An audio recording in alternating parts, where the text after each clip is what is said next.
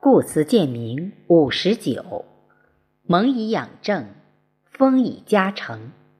作者：三木炳凤。朗读：贝西。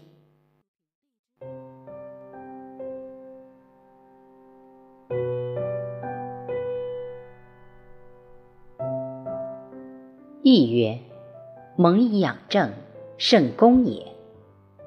中国传统教育以文化教育为主，以知识教育为辅。文化教育是如何做人的灵魂教育，知识教育是为何如何做人，提供衣食住行等生存能力的教育。文化教育犹如为参天大树的种子进行启蒙，知识教育犹如为参天大树的生长。提供水土阳光等外部环境。中国百年教育的先天不足，就是文化教育的缺失与知识教育的爆炸，这样就会导致文化与知识在社会教育中的严重失衡。一大批有技能没文化的知识分子引领社会主流方向，知识改变命运的社会宣传。严重扭曲当代文化价值观。在近百年的发展历史中，中国的变化总是让世界琢磨不透，因为我们似乎忽视社会文明的主要因素——道德。一九一一年辛亥革命，中华民国建立之后，人民自豪地认为孙中山的民主主义革命。将引领中国摆脱殖民统治，走向富强。但其后是三十多年的中国内战及对外战争，直到一九五三年，战火才逐渐在朝鲜半岛上熄灭。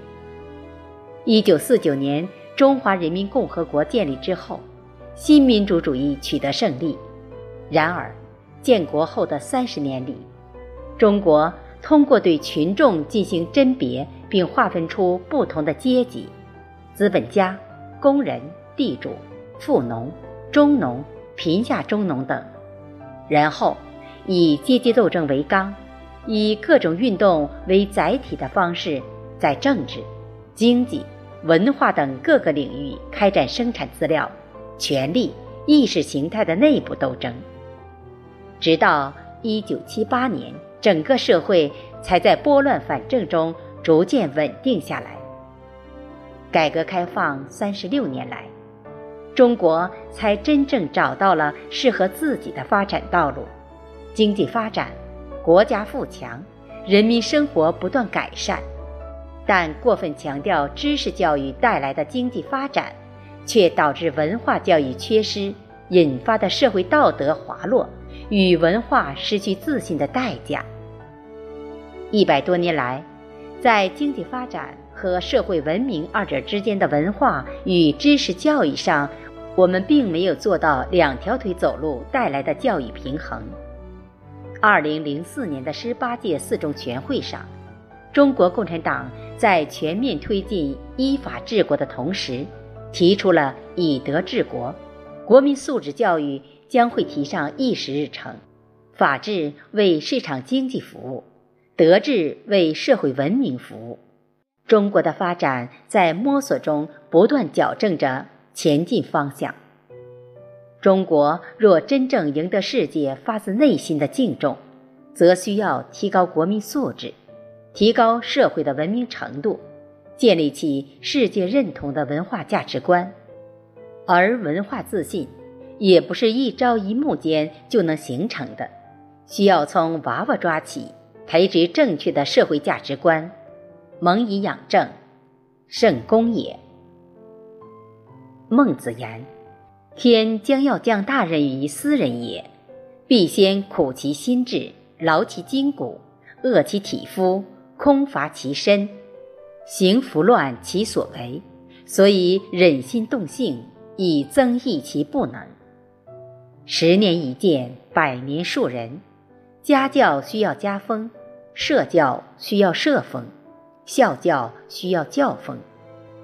也许一个学子百年之后，人已耄耋，但是其在一个大家庭长期共同生活中形成与众不同的富有个性的家庭道德文化及家风一旦形成，这种文化又反过来影响家庭成员的为人处事方式，代表一个家庭风格。这种风格在时间中沉淀下来，形成相对稳定的文化模式。这种文化模式在大家庭中代代继承发扬，并且向外辐射。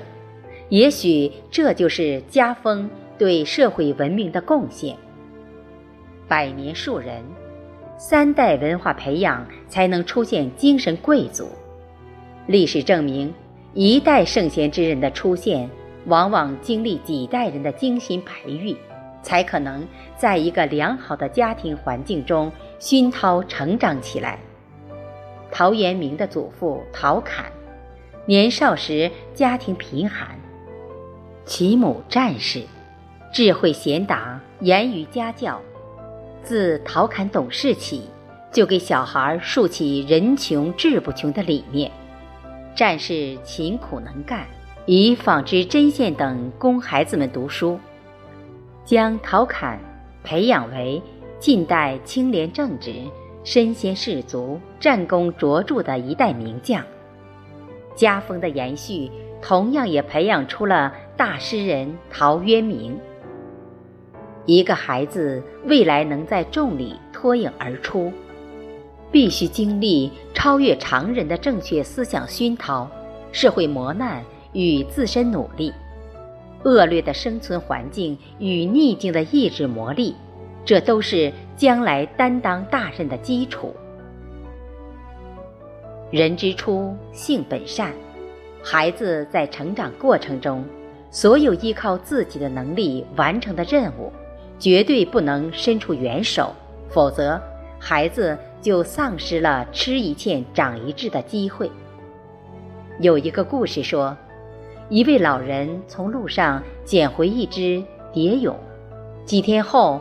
蛹壳裂开一条缝，小蝴蝶挣扎了很久，意图从缝隙中钻出。老人见此于心难忍，就用剪刀把缝隙剪大，以帮助蝴蝶脱蛹而出。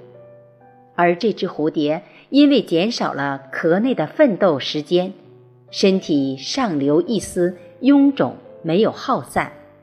它干瘪的翅膀从此无法带动身躯飞向蓝天。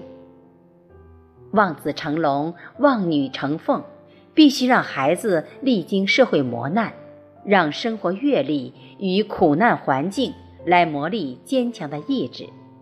若让孩子成为蓝天飞翔的蝴蝶，就必须把他置于一种困难重重的环境中自我长大。